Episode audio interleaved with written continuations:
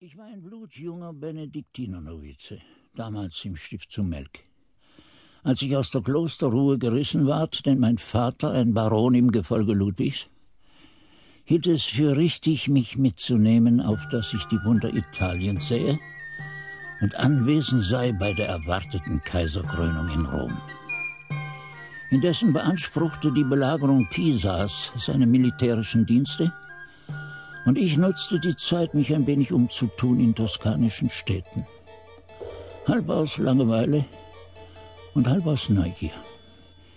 Doch dieses freie und regellose Leben ziemte sich nicht, wie meine Eltern meinten, für einen dem kontemplativen Dasein gewidmeten Jüngling.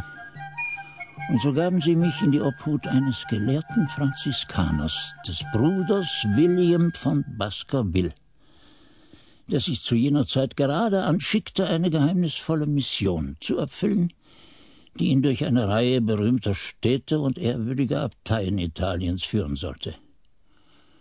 So wurde ich sein Atlatus und zugleich sein Schüler und hatte es nicht zu bereuen. Bruder William. William. Was er tatsächlich suchte, wusste ich damals nicht. Und ich weiß es noch heute nicht. Mir scheint fast, er wusste es selber nicht recht. Was ihn antrieb, war wohl einzig sein nimmermüdes Streben nach Wahrheit. Mein lieber Azon, ich fürchte aber, die Wahrheit ist nie, was sie in einem gegebenen Augenblick zu sein scheint. Mit welcher Mission er beauftragt war, blieb mir während unserer ganzen Reise verborgen. Jedenfalls sprach er mir gegenüber niemals davon.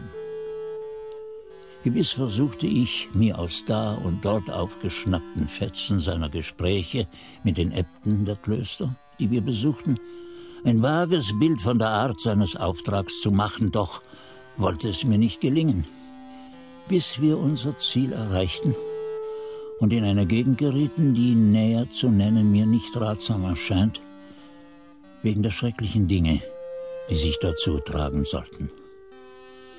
Immerhin kann ich sagen, dass ihre weltlichen Herren treu zum Kaiser hielten und dass die dortigen Äbte unseres Ordens sich in gemeinsamer Übereinkunft dem ketzerischen und korrupten Papst widersetzten.